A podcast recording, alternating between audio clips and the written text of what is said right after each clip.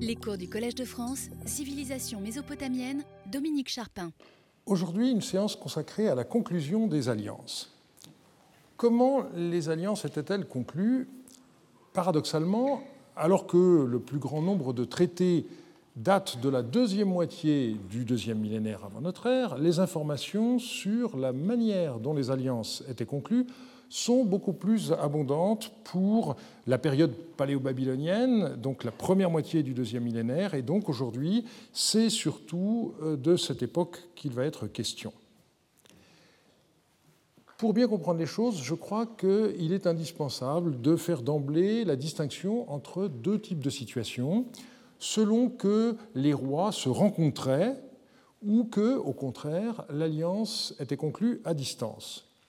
Ça peut paraître une évidence, et pourtant, il a fallu attendre 1990 pour que ce point de vue soit souligné euh, et que les conclusions à en tirer soient euh, systématiquement faites. En effet, pendant longtemps, il y a eu beaucoup de confusion.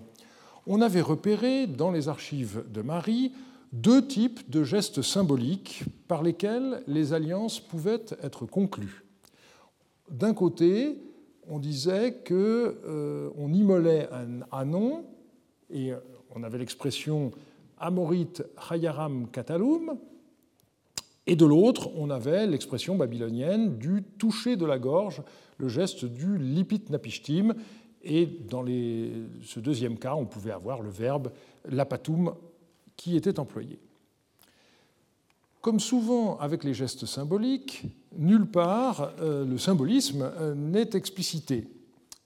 Dans sa synthèse de 1956, Madame Manrankin écrivait à ce sujet Étant donné que euh, dans les documents publiés jusqu'à présent, le sacrifice d'un animal et le toucher de la gorge ne sont jamais mentionnés ensemble en relation avec la conclusion d'un traité, il peut s'agir de cérémonies euh, qui s'excluent mutuellement. Mais il est cependant possible qu'elles aient été euh, accomplies simultanément, la gorge d'un animal étant tranchée, alors que le roi, symboliquement, euh, coupait sa propre gorge.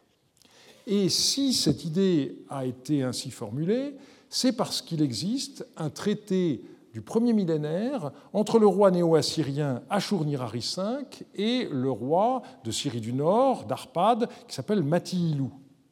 On trouve ce passage. Si Mati-Ilou devait agir contre ce traité, tout comme la tête de cet agneau est tranchée, la tête de Mati-Ilou serait tranchée. Donc on aurait là un rituel analogique, et euh, ça explique pourquoi euh, Mme Manrankin euh, avait fait cette euh, assimilation. Dans une étude que j'ai publiée dans les mélanges Perrault en 1990, j'ai proposé une explication du caractère mutuellement exclusif de ces deux gestes. J'avais écrit On observera pour terminer qu'aucun texte ayant trait à l'immolation d'un anon, Chayaram Katalum, ne mentionne le rite du Lipit Napishtim et inversement. On a traditionnellement considéré le rite de l'immolation d'un anon comme d'origine occidentale, puisque les mots qui servent à le désigner ne sont pas acadiens, mais d'origine ouest-sémitique. Mais plutôt que d'opposer rite occidental à rite babylonien, il faut surtout faire remarquer que les circonstances diffèrent systématiquement. Et je poursuis la conclusion de mon étude. D'un côté, nous avons le cas où l'alliance est conclue entre des rois au cours d'une rencontre, c'est dans ce cas, et dans ce cas seulement, qu'il est question d'immoler un anon. Corrélativement, il n'est jamais question, dans de telles circonstances, de texte mis par écrit. Le rite exécuté en commun et en présence de témoins suffit. Inversement, le rite du lipit napishtim, donc le fait de se toucher la gorge, est toujours mentionné dans des cas où l'alliance est conclue à distance entre deux souverains. C'est dans ce cas seulement que le recours à l'écrit est nécessaire pour fixer les termes exacts du serment qui est prêté par les rois qui s'engagent. Cette analyse donc est déjà ancienne puisque je l'ai publiée en 1990 et elle a été explicitement remise en cause par Jesper Eidem dans son livre sur les archives royales de Leyland, la deuxième partie étant consacrée donc à la publication des cinq traités qui ont été découverts en 1987. Et dans l'introduction, il y a euh, une douzaine de pages qui est consacrée aux procédures de la conclusion des traités, où euh, il estime que cette façon de voir doit être remise en cause. Et donc je voudrais profiter de cette occasion pour revoir le dossier en y incluant les textes qui ont été publiés euh, ces 25 dernières années. Je garderai néanmoins euh, le point de vue euh, de départ en distinguant donc dans un premier temps les alliances conclues en réunion et dans un deuxième temps les alliances effectuées à distance. Par définition, les alliances conclues en réunion laissent moins de traces que les alliances conclues à distance, mais c'est la chance des archives de Marie et d'autres euh, de la même époque comme celle de Talleyrand, que de nous offrir de nombreuses allusions et parfois même des récits détaillés de ces alliances. Et je vais commencer par euh, voir avec vous en détail euh, le plus beau texte qui nous ait été conservé. C'est une lettre de Yassim El, qui était le représentant du roi de Marie, Zimrilim, chez le, le roi d'Atamroum dans la ville d'Andarig. Je vous ai mis sur l'écran seulement la face de cette tablette qui compte 94 lignes et qui nous euh, décrit en détail une alliance conclue entre Atamroum, le roi d'Andarig, et son voisin Askuradou, roi de Karana. Je donnerai une traduction parfois un tout petit peu différente de celle de Francis Johannes euh, dans ARM 26.2, parce que sa traduction a notamment l'inconvénient de ne pas toujours traduire les mêmes termes de la même façon, et je donnerai parfois une traduction un petit peu plus euh, littérale, euh, parce que vous allez voir qu'il y a des moments où le mot à mot est quelque chose de très important. Le début de la lettre, que je vais résumer, nous raconte comment Atamroum a envoyé au roi Ascouradou un de ses hauts dignitaires pour lui proposer une rencontre dans une ville frontalière. Ascouradou accepte la proposition et envoie à son tour son chef musicien qui conduit Atamroum et ses vassaux à l'endroit convenu. Atamroum, avec son armée de renforts et les rois qui sont avec lui, est allé à Tsitkoum, il s'agit donc de cette ville frontalière, au devant d'Ascouradou. Ils se sont tous rejoints à Tsitkoum, ils ont commencé à discuter de leur alliance et ils ont tué un Anon.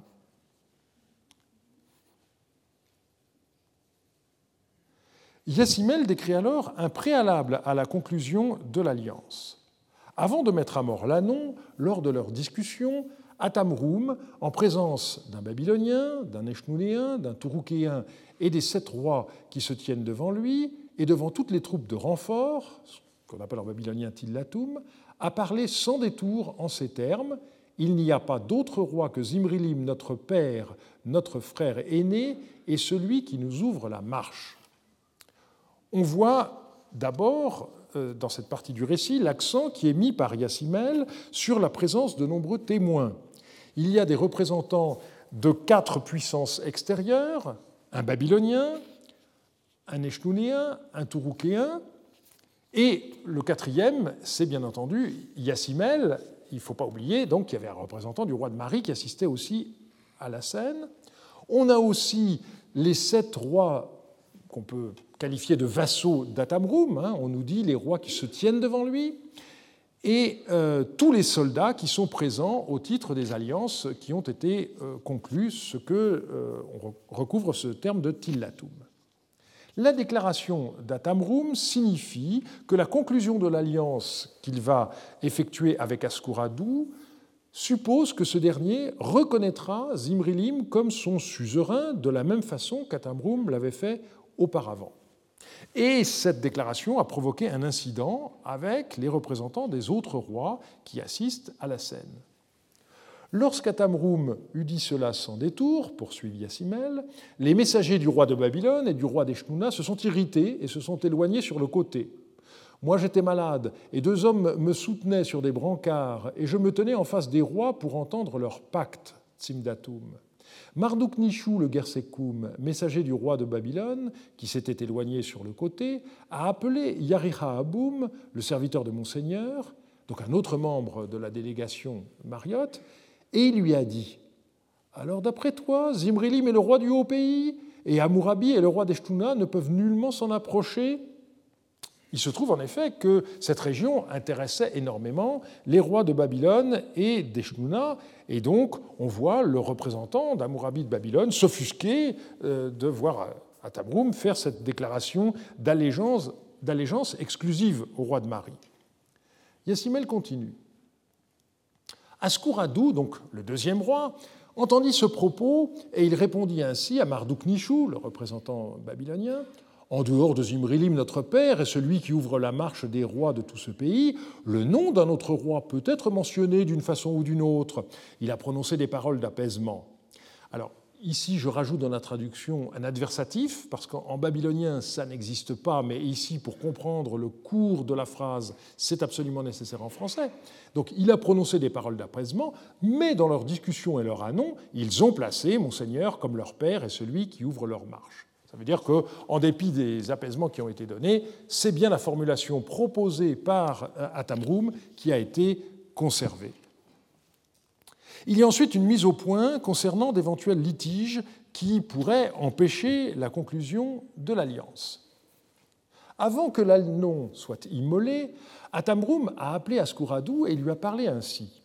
Toi, mon fils, tiens-toi ainsi, je veux parler avec Hagbahamou et les anciens de Numra. Ce Hamou est une figure très intéressante, mais qui reste encore un peu mystérieuse.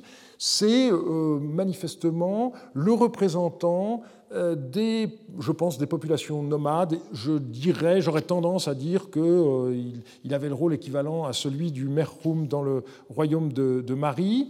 Et en tous les cas, on voit qu'il est toujours consulté lorsque le, roi de Karana prend des décisions.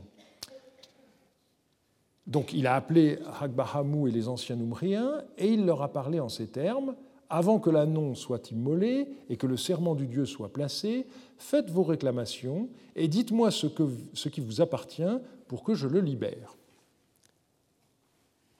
Quand il leur eut dit cela, ils ont réclamé un champ cultivé.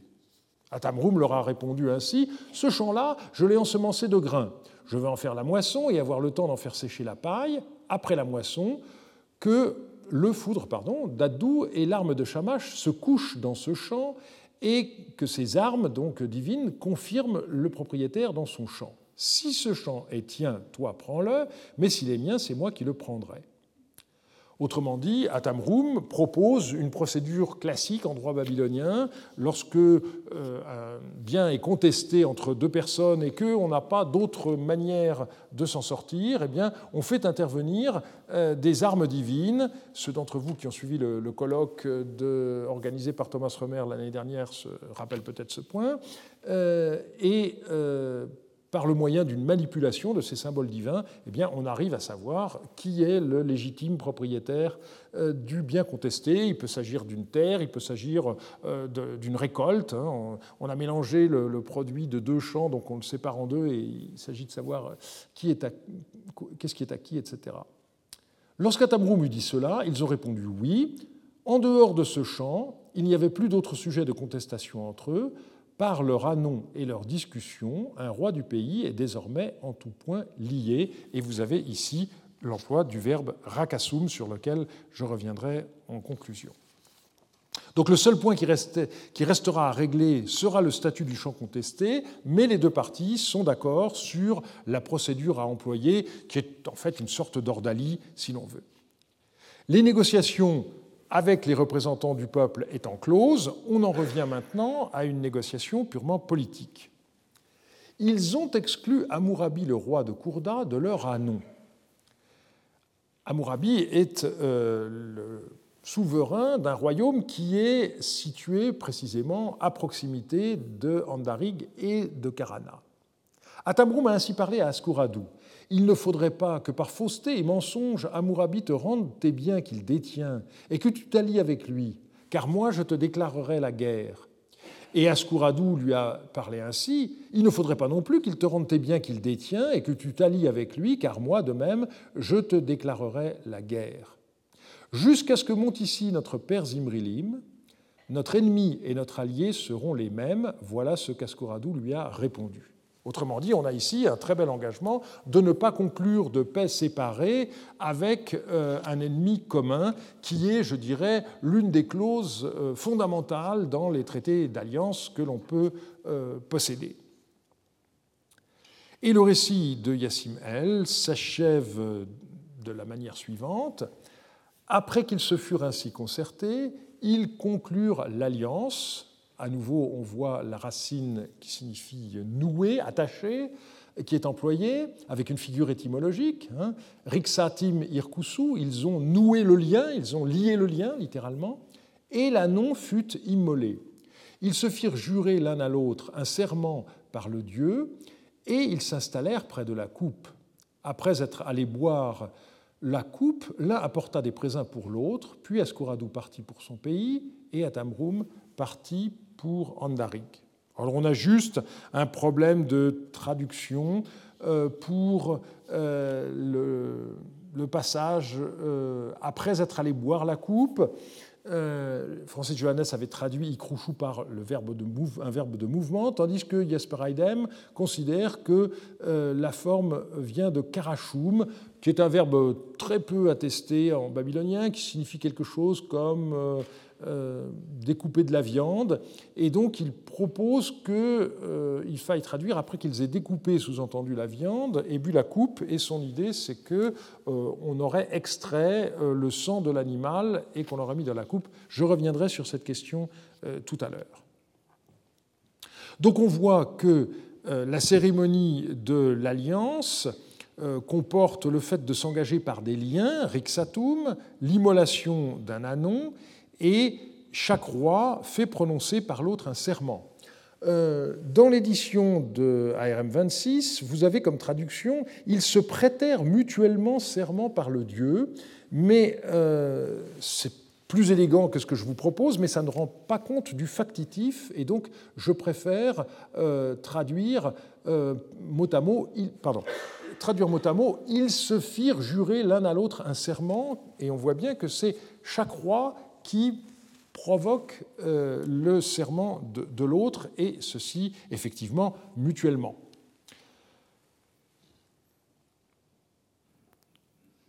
On a donc ce rite par lequel les rois boivent à la même coupe, et malheureusement le texte ne nous dit pas explicitement ce qu'ils boivent. On a finalement des échanges de présents et le départ. Autrement dit, si l'on prend une image d'ensemble de ce texte, on voit qu'on peut distinguer des négociations préalables. Elles portent sur l'orientation politique de l'accord, définition de la puissance euh, supérieure reconnue de manière exclusive, ici Marie de préférence à Babylone ou Eshnouna.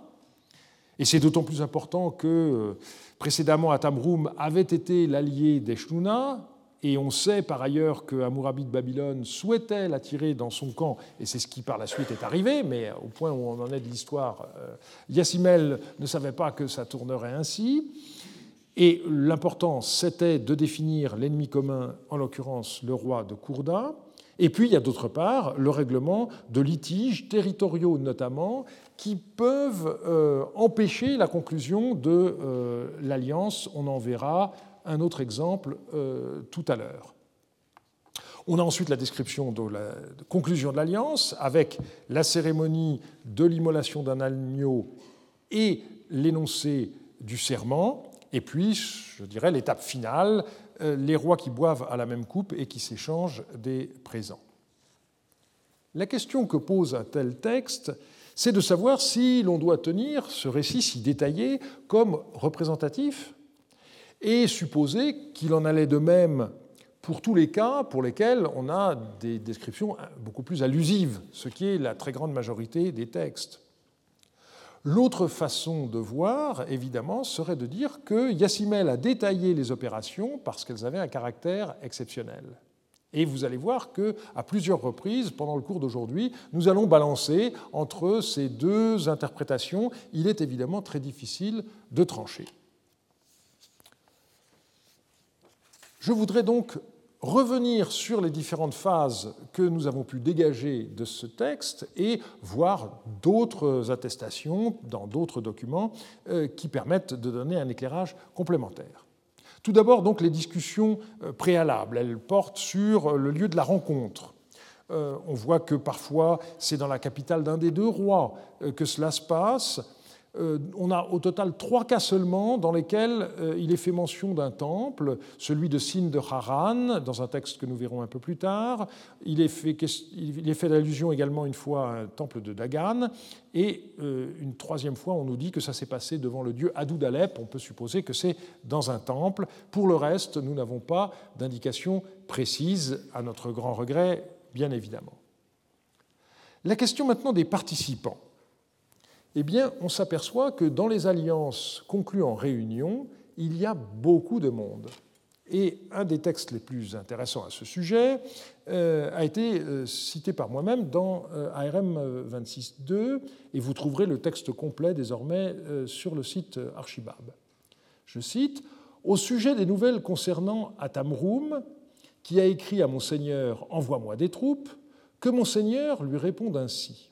Alors, juste pour euh, qu'il n'y ait pas de confusion, ce texte se réfère à une situation antérieure à ce que nous avons vu tout à l'heure, à l'époque où euh, il n'y a précisément pas d'alliance euh, entre Atamroum et, le roi de Mari, et Atamroum assiège à ce moment-là la ville de Razama, et dont le roi est un allié du roi de Mari, et donc ceci évidemment pose un problème. Donc l'auteur de la lettre conseille à Zimrilim de répondre ainsi à Atamroum, à présent, interroge Amourabi, Hatnourabi, Sharuki Kalima, les rois qui sont devant toi, ainsi que ton serviteur Yanur Samar.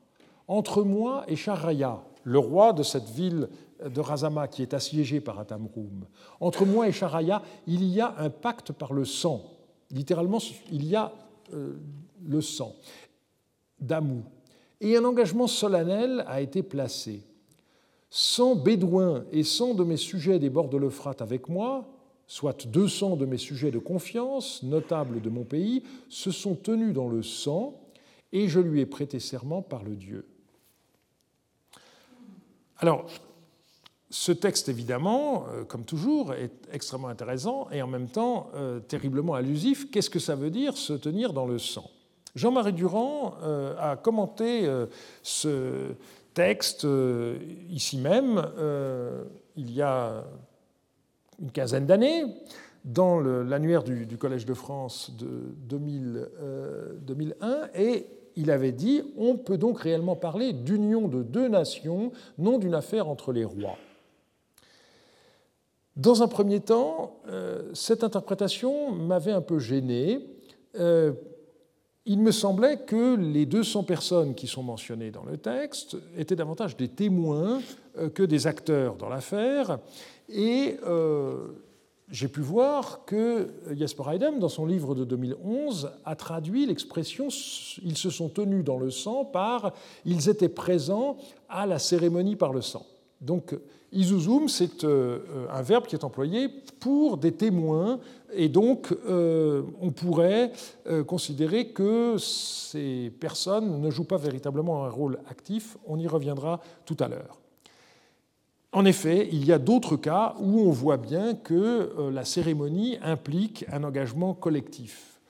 Dans cette lettre de Ashmad au devin Askoudoum, par exemple, on nous dit Asdi Takim, qui est le roi de Haran, et les autres rois du Zalmakoum, ça fait quatre rois au total, les chers Sugagoum et les anciens des Benjaminites ont tué l'Anon dans le temple de Sin de Haran.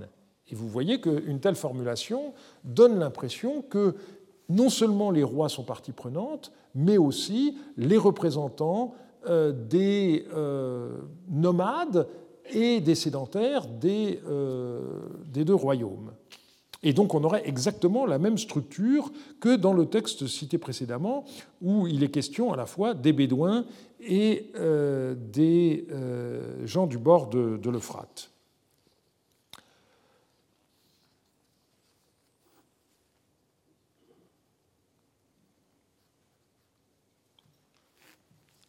On a également un texte que j'ai publié euh, il y a une vingtaine d'années, qui à cet égard est extrêmement important, on y dit ceci Ishmeadou, les anciens du pays d'Idamarats, les anciens d'Urkish, de Shinar, de Roura et les anciens du Yaptour sont allés à Malhatoum, Yatar Malik de Shudurum et Apilsin d'Ashnakum, ainsi que les notables d'Urkish ont pris leur tête et sont venus en disant Tuons une chèvre et un chiot pour que nous prêtions serment. Mais moi, écrit Ibal El, je n'ai pas été d'accord. J'ai dit, de tout temps, jamais notre seigneur Zimrilim n'a tué une chèvre ou un chiot pour jurer. J'ai acheté moi-même un âne pour de l'argent et j'ai fait tuer un ânon petit d'une ânesse. Toute la discussion s'est focalisée sur la deuxième partie euh, de ce discours, mais il me paraît très important de euh, mettre l'accent sur ce qui commence, c'est-à-dire le fait qu'on a à la fois la mention de rois, mais aussi les anciens de toutes les villes et régions qui sont mentionnées euh, dans ce passage. Et euh, on a vraiment l'impression donc d'un euh, rite collectif qui implique plus que les rois également toute la population de leur royaume. Alors cette cérémonie d'alliance, elle implique donc l'immolation d'animaux.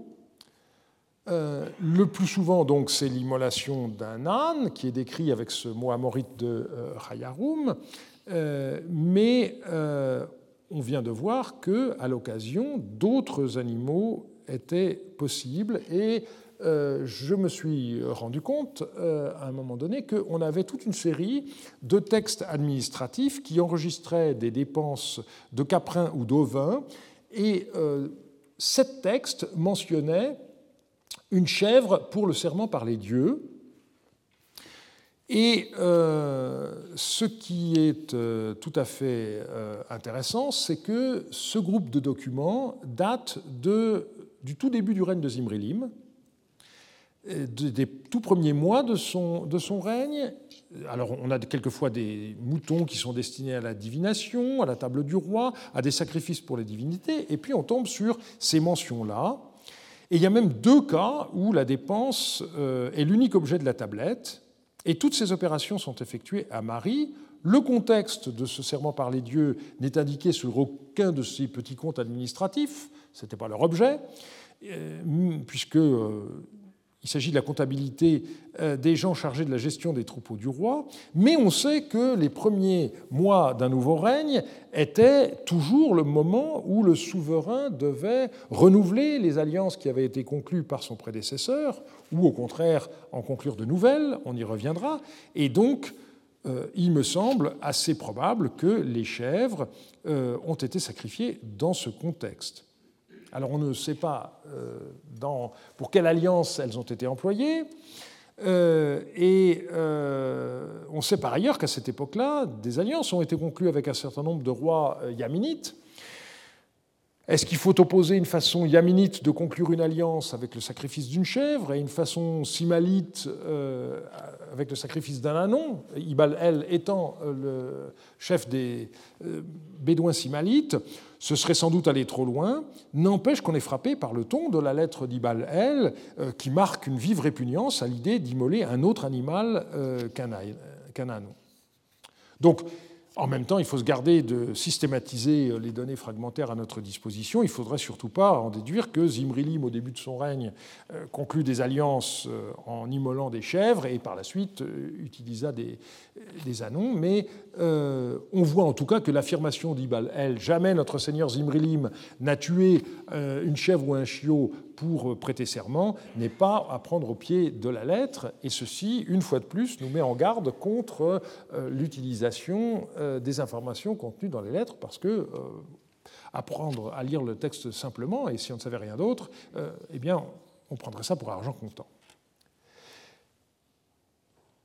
Cette question de l'immolation d'un animal, euh, il faut bien voir que nulle part il n'est question d'une tablette. Et ici, il faut faire un sort au commentaire qui a été fait de la lettre de Telrima euh, numéro 1, où Zimrilim proposait euh, au roi de Katara Atnurabi de faire alliance avec lui.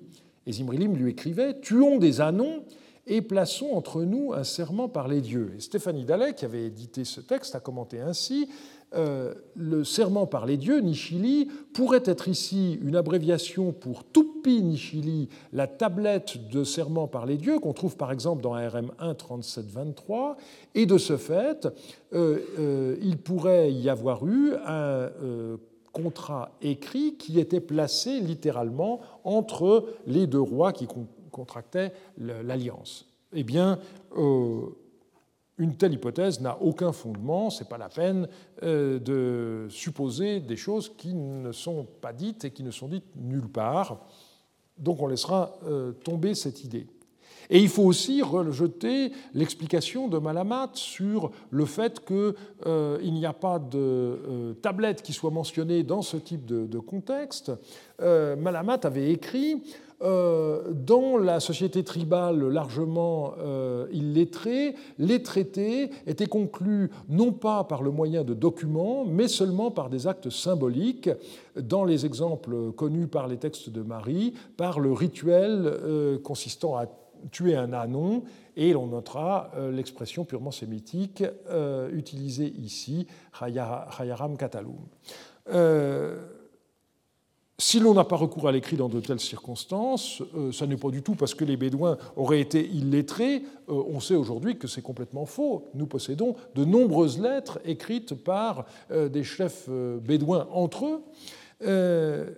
mais c'est simplement parce qu'il n'y en a pas besoin. À partir du moment où vous êtes ensemble, vous discutez ensemble et vous procédez au rituel, ça ne laisse pas normalement euh, de, traces. L'écrit est manifestement senti dans ce contexte comme une façon de communiquer à distance et non pas comme un moyen de rendre pérenne un engagement. Je reviendrai là-dessus euh, largement la semaine prochaine. On a la question de la, la coupe.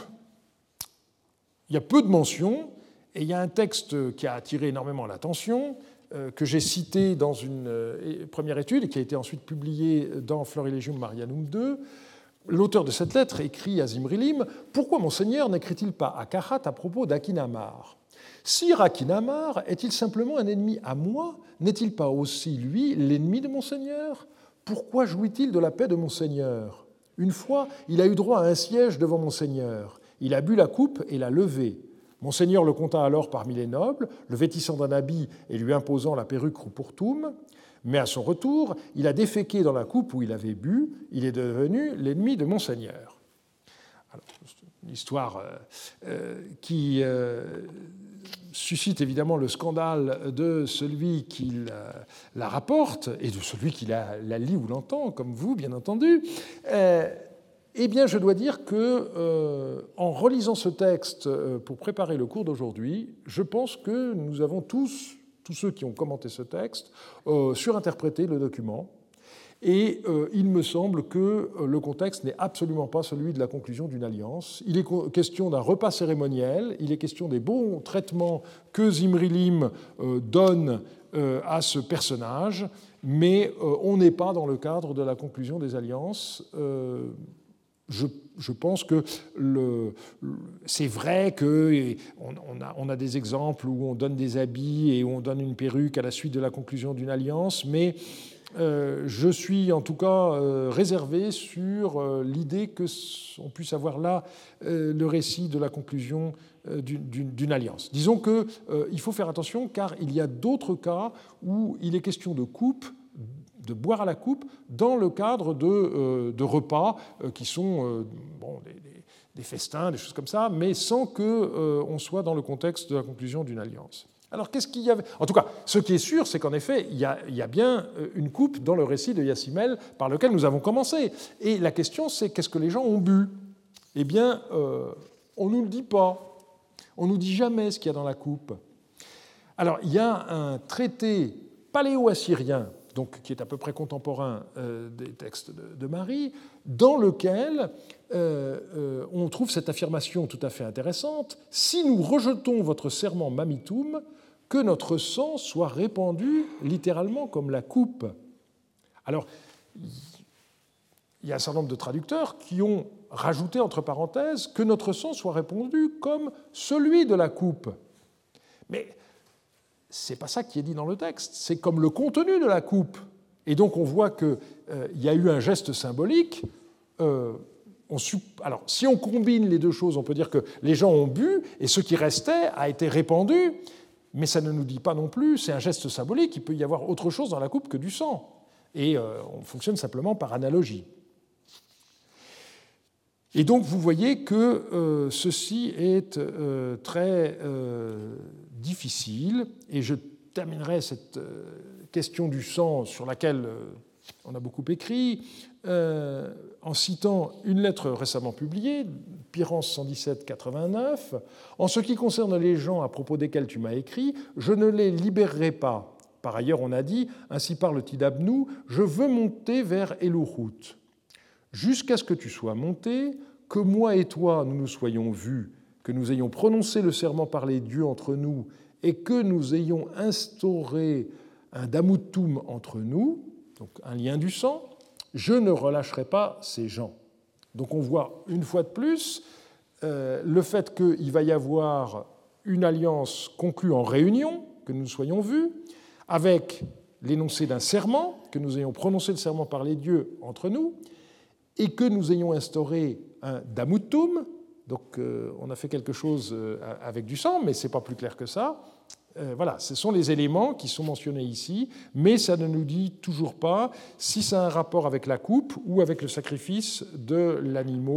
Est-ce qu'il faut imaginer qu'une fois l'animal sacrifié, comme l'a proposé euh, Jasper Heidem, on, remplissait la coupe avec le sang de l'animal Le problème, c'est que euh, on n'a pas d'autres exemples où on voit des gens boire du, du sang.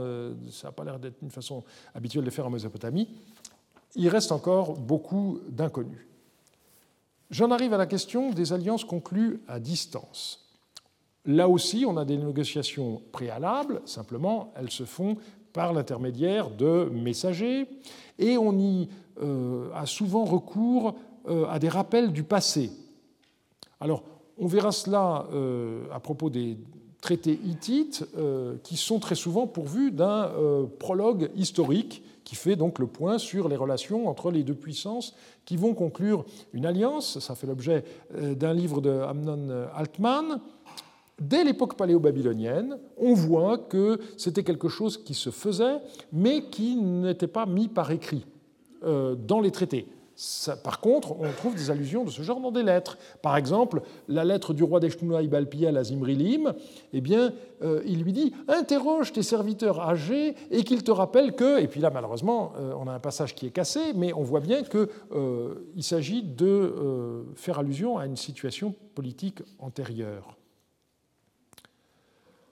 On peut ici faire le parallèle euh, avec une lettre euh, de Ratusili III euh, au roi babylonien Kadashman Enlil. Le roi hittite demandait à son interlocuteur babylonien de se faire lire les lettres qu'il avait envoyées à la mort de son père. Et donc, je ne rentrerai pas dans le détail de, ce texte, mais euh, on voit que ce sont des pratiques euh, courantes au deuxième euh, millénaire. Ces rappels ne servaient pas seulement à conforter une proposition de paix, ils pouvaient aussi servir à expliquer à son peuple ou à ses vassaux pourquoi on choisissait la guerre ou bien la paix. Et ici, on a un très beau discours du roi de Kourda à Mourabi, à son peuple, pour expliquer pourquoi euh, euh, il est hostile à, Zimrilim. Le roi de Babylone m'a envoyé de la troupe. Or, jamais, au grand jamais, depuis toujours, Zimrilim n'est venu au secours du Numra, donc son propre pays. À l'époque de Carnilim, il est venu au secours de la rébellion. Donc là, il s'agit des rois d'Andarig, les ennemis euh, de de Kourda. À l'époque d'Atamroum, de Rechef, il est revenu. Et à présent, il s'apprête à venir au secours de Rimdia, qui est le nouveau roi d'Andarig.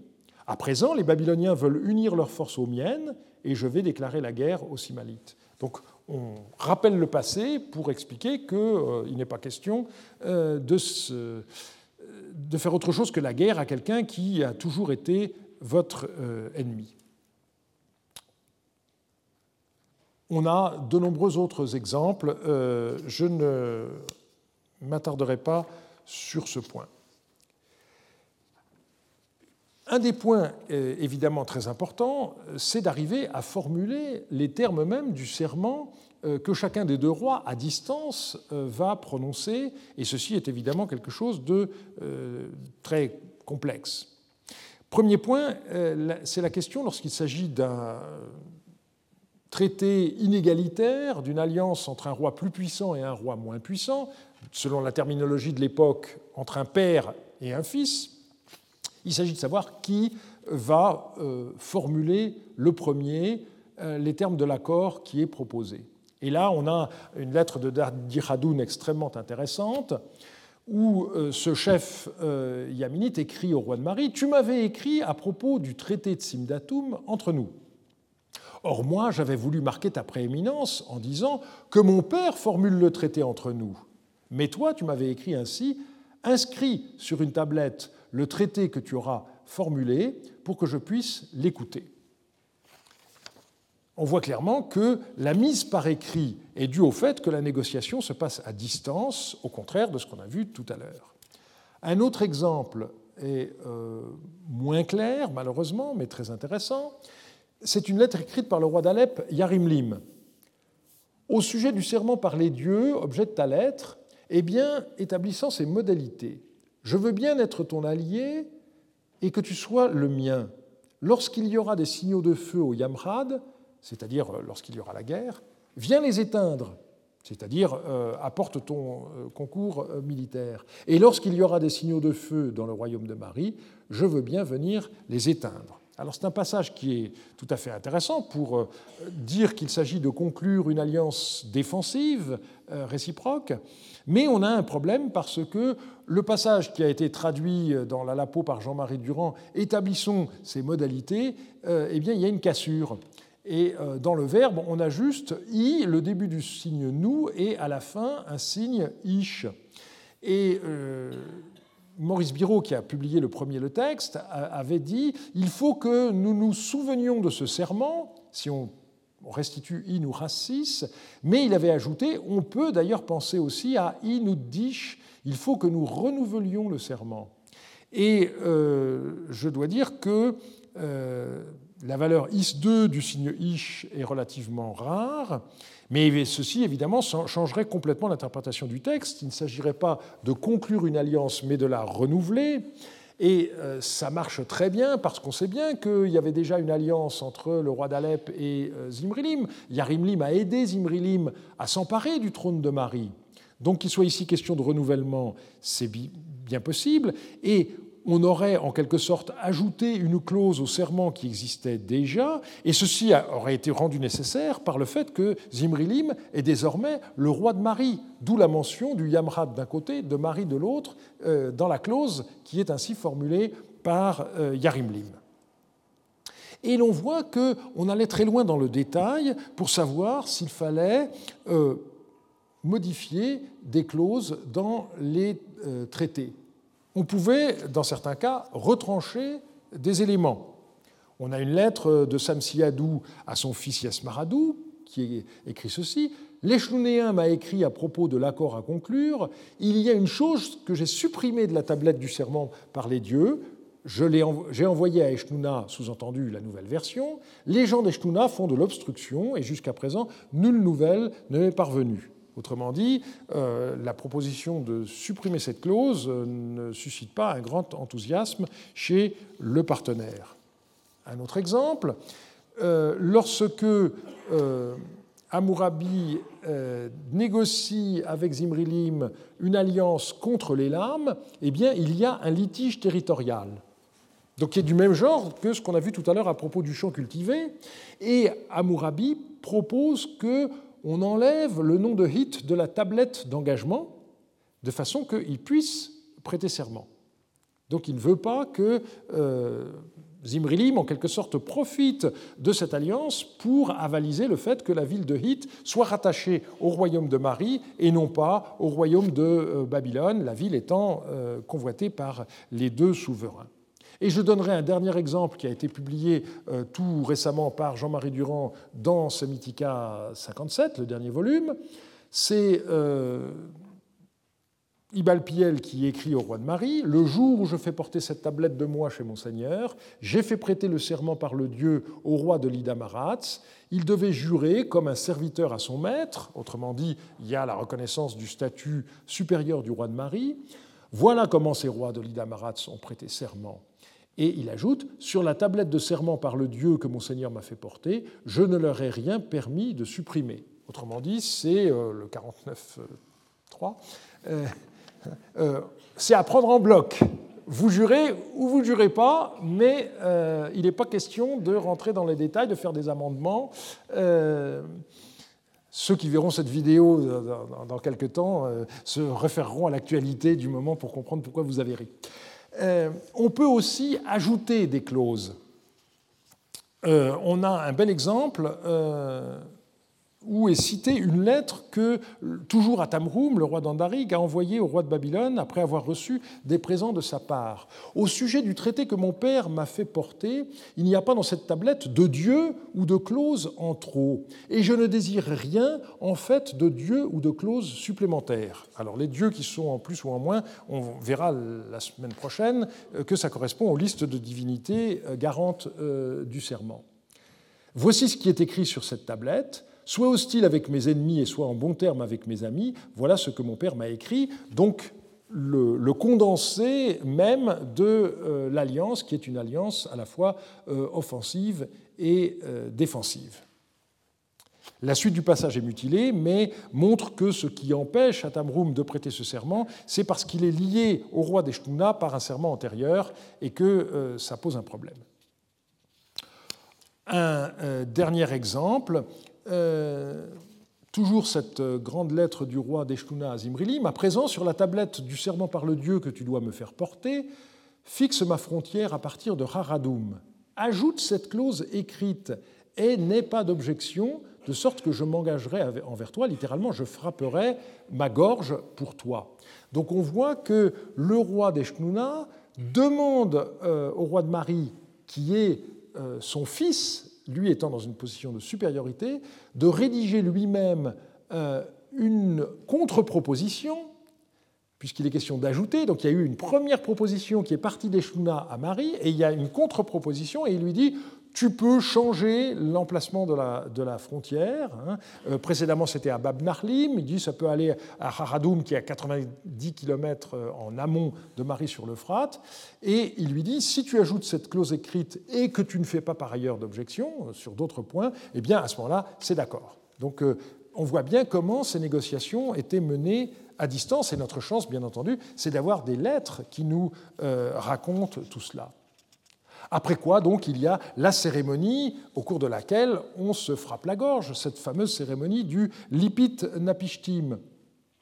Alors, un, dernier exemple euh, que j'ai développé dans un article publié dans le, Mémorial Vargas où euh, il est question de choses que l'on peut retrancher ou euh, ajouter. Donc, la cérémonie elle-même, eh bien,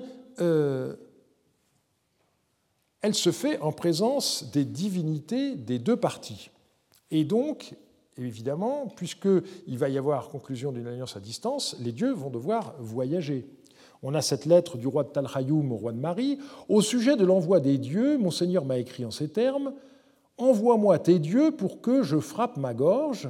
Présentement, je viens d'envoyer les dieux. Il dit les dieux, mais c'est mes dieux.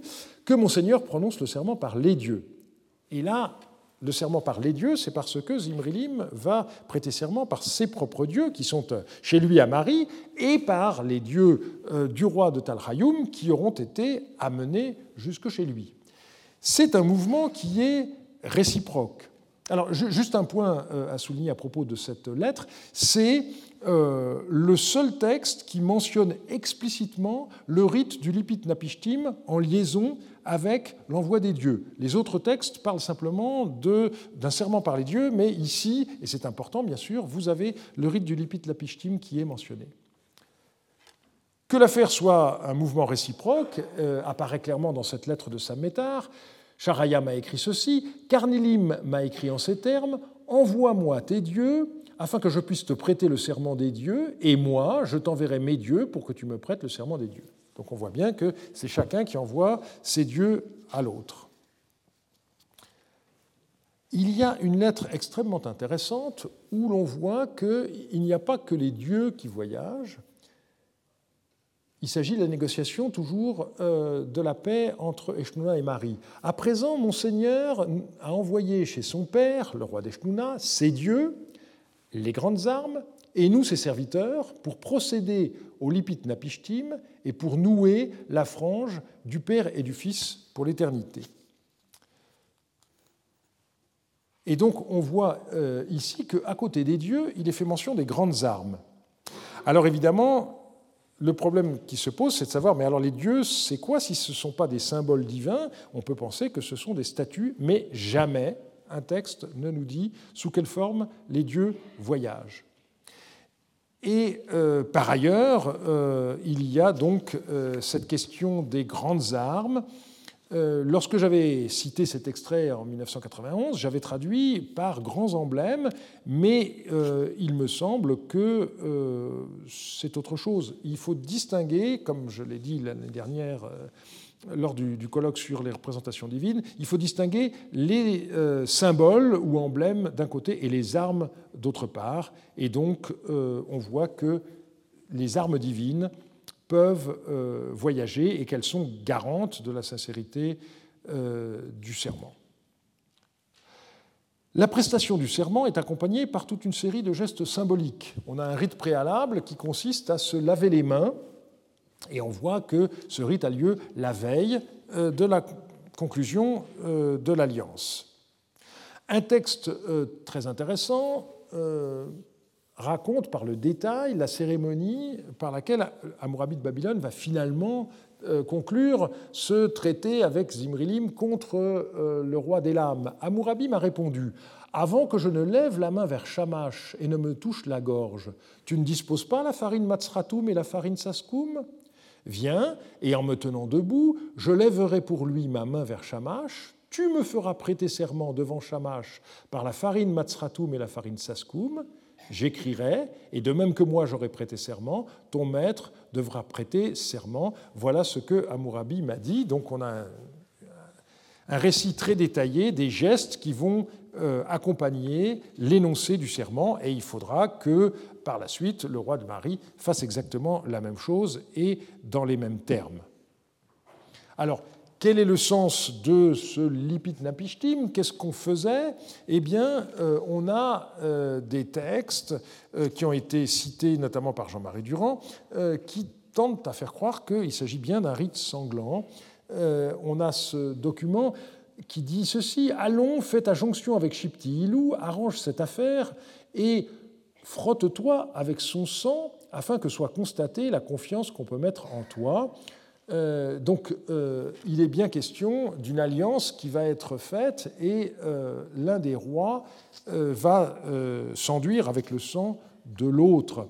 Et l'impératif, l'itpat, qui est employé dans ce texte, c'est un réflexif, puisqu'on a le sous-système 2, et, bien entendu, ça n'exclut pas qu'il y ait la réciproque de la part de l'autre roi, mais ici, il est question de se frotter soi-même la gorge avec le sang de l'autre souverain.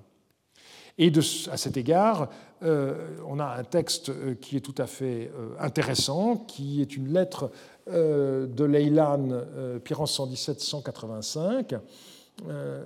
J'ai organisé une expédition et j'ai fait apporter le sang de Tilabnou. Tilabnou étant le roi de Cherna, donc la ville de Tel Leylan d'aujourd'hui.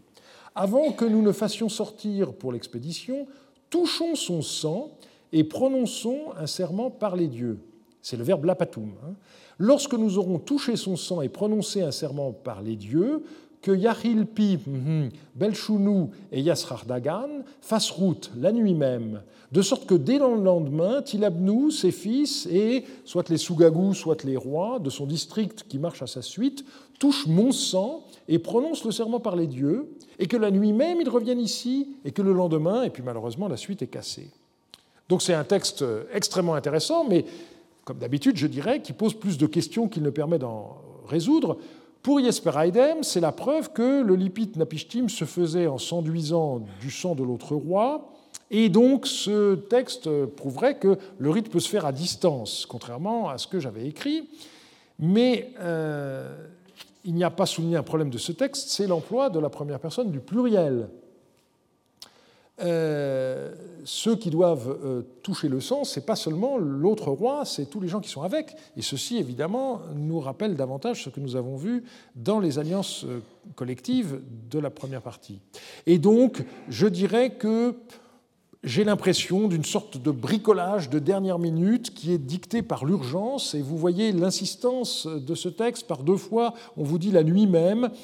Autrement dit, ce texte ne devrait pas être tenu pour représentatif des cas ordinaires. Et il en va de même, je pense, du dernier texte euh, que nous allons voir, c'est-à-dire euh, une lettre, euh, toujours de Télélan, au numéro 54. J'ai entendu lire la tablette que tu m'as fait porter relativement à ta décision de ne pas aller à Alep que tu m'as écrite. Puisque tu n'iras pas à Alep et que tu n'auras pas d'entrevue avec le roi, qu'un serviteur à toi de confiance prenne la tête de tes troupes Pirhum et qu'il vienne avec moi à Alep, et à Alep, que le roi s'engage, littéralement frappe sa gorge, par égard pour toi, que ton serviteur le voie, qu'il te rapporte que le roi a frappé sa gorge par égard pour toi et que ton cœur s'apaise. Et une fois que je serai revenu d'Alep, viens et aie une entrevue avec moi afin que je te raconte des nouvelles du roi. Alors comment comprendre l'insistance sur le fait que euh, la personne qui écrit la lettre euh, devra rapporter le fait qu'il a bien vu le geste du Lipit-Napishtim. On pourrait dire bien sûr que le geste aurait eu lieu de toute façon, même si Tilabnou s'était euh, déplacé. C'est ce que fait Jesper Heidem, qui en conclut donc que, contrairement à ce que j'avais proposé, il n'y a pas d'opposition entre les deux rituels immolation d'un anon lorsque l'alliance est conclue à distance et Lipit-Napishtim lorsque les rois se rencontrent. Mais personnellement, je suis frappé par le fait que l'insistance de l'auteur de la lettre est due au fait que Tilabnou ne sera finalement pas présent. En tout cas, et euh, Jasper Heidem n'a pas euh, souligné ce point du tout, euh, je suis content de voir que ce texte me donne raison sur un point fondamental. Contrairement à ce que beaucoup avaient dit, il n'y a pas d'opposition entre l'Est et l'Ouest, immolation d'un anon à l'Ouest et geste du lipit napishtim à l'Est, puisque ici on est à Alep, bien à l'Ouest, et qu'on voit que ce rite du lipit napishtim pouvait aussi être pratiqué à euh, Alep. Il est grand temps de conclure. Les deux derniers cas euh, que nous venons d'examiner me semblent très importants d'un point de vue de la méthode. Il ne faut pas, je pense, généraliser les pratiques à partir de cas spécialement bien décrits et encore moins mettre bout à bout les informations glanées ça et là. Sinon, on aboutit euh, à cette phrase, par exemple, euh, écrite jadis par André Finet, Le sacrifice d'alliance apparaît d'abord comme une immolation de transfert, éclairée par l'attitude des contractants qui se touchent la gorge, indiquant par ce geste symbolique, complété par un serment des dieux, le destin fatal promis au félon. Donc il mélange complètement le rituel de l'immolation de l'annon avec le fait qu'on se touche la gorge et euh, avec le destin fatal promis au félon qui est connu par une euh, malédiction euh, du premier millénaire. Donc ça, c'est quelque chose d'extrêmement dangereux. Je pense qu'en réalité, on a toute une gamme de conduites euh, avec des variantes selon les occasions. Et donc, il ne faut surtout pas vouloir tout mettre bout à bout. Et euh, je vous en donnerai encore un exemple avec ce texte que je vous ai déjà cité. À présent, mon Seigneur a envoyé chez son Père, ses dieux, les grandes armes et nous, ses serviteurs, pour procéder au lipit napishtim et pour nouer la frange du Père et du Fils pour l'éternité. Eh bien, euh, j'ai insisté déjà euh, plusieurs fois sur le fait que les alliances étaient décrites comme des liens rixatum. Ici, on mentionne spécifiquement un geste symbolique qui consiste à attacher ensemble les vêtements des deux rois qui vont se euh, rencontrer. Est-ce que ça signifie que chaque fois qu'une alliance est conclue, on procède ainsi à ce rite qui consiste à nouer les vêtements des deux rois? Je n'en sais rien mais là encore, il faut se garder de surinterpréter euh, les, choses. Je voudrais surtout euh, faire remarquer qu'il euh, y a bien une différence entre les deux types d'alliances, Mais l'accent doit être peut-être un petit peu changé par rapport à ce que j'en avais dit il y a maintenant un quart de siècle. Et ce texte euh, est très important à cet égard. J'ai peur, nous, dit cette lettre, que le roi ne s'engage, donc ne fasse le lipit napishtim, envers l'Eshtunéen sans interroger le dieu. C'est comme auparavant, lorsque les Yaminites sont descendus et se sont installés à Sagaratum, et que, dit le, le prophète qui parle, et que j'ai dit au roi, ne tue pas l'annon des Yaminites. Et ce qui me frappe dans ce texte, c'est que c'est l'un des rares où les deux types d'alliances sont mentionnés, le lipit napishtim d'abord, euh, l'immolation d'un anon ensuite, mais que les contextes sont différents. Dans la première partie du texte, il est question d'une alliance entre deux rois, le roi de Marie et le roi d'Eshtuna, tandis que dans la deuxième partie, l'anon qui va être tué, on nous le dit globalement, c'est l'anon des Yaminites. Et donc il y a un aspect collectif dans euh, ce deuxième, cette deuxième façon de faire qui me paraît tout à fait euh, intéressante.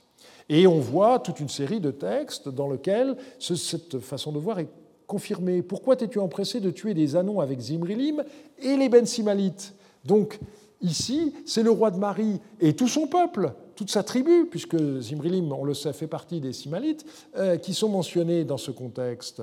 Et l'autre texte, on l'a déjà cité, n'est-ce pas euh, On voit euh, le nombre de gens qui sont concernés par l'alliance conclue dans le temple de Sin de euh, Haran. C'est donc bien seulement lorsqu'il y a une réunion que de telles alliances collectives peuvent être conclues. Et je dirais, pour finir, que c'est parce que ce type d'alliance collective disparaît au milieu du deuxième millénaire qu'on n'en trouve plus de traces dans les textes par la suite. Et donc, la semaine prochaine, nous nous attacherons à la question de la mise par écrit des traités, qui euh, deviendra au contraire une façon de faire de plus en plus prépondérante dans la Mésopotamie. Je vous remercie. Retrouvez tous les contenus du Collège de France sur www.colège-2-france.fr.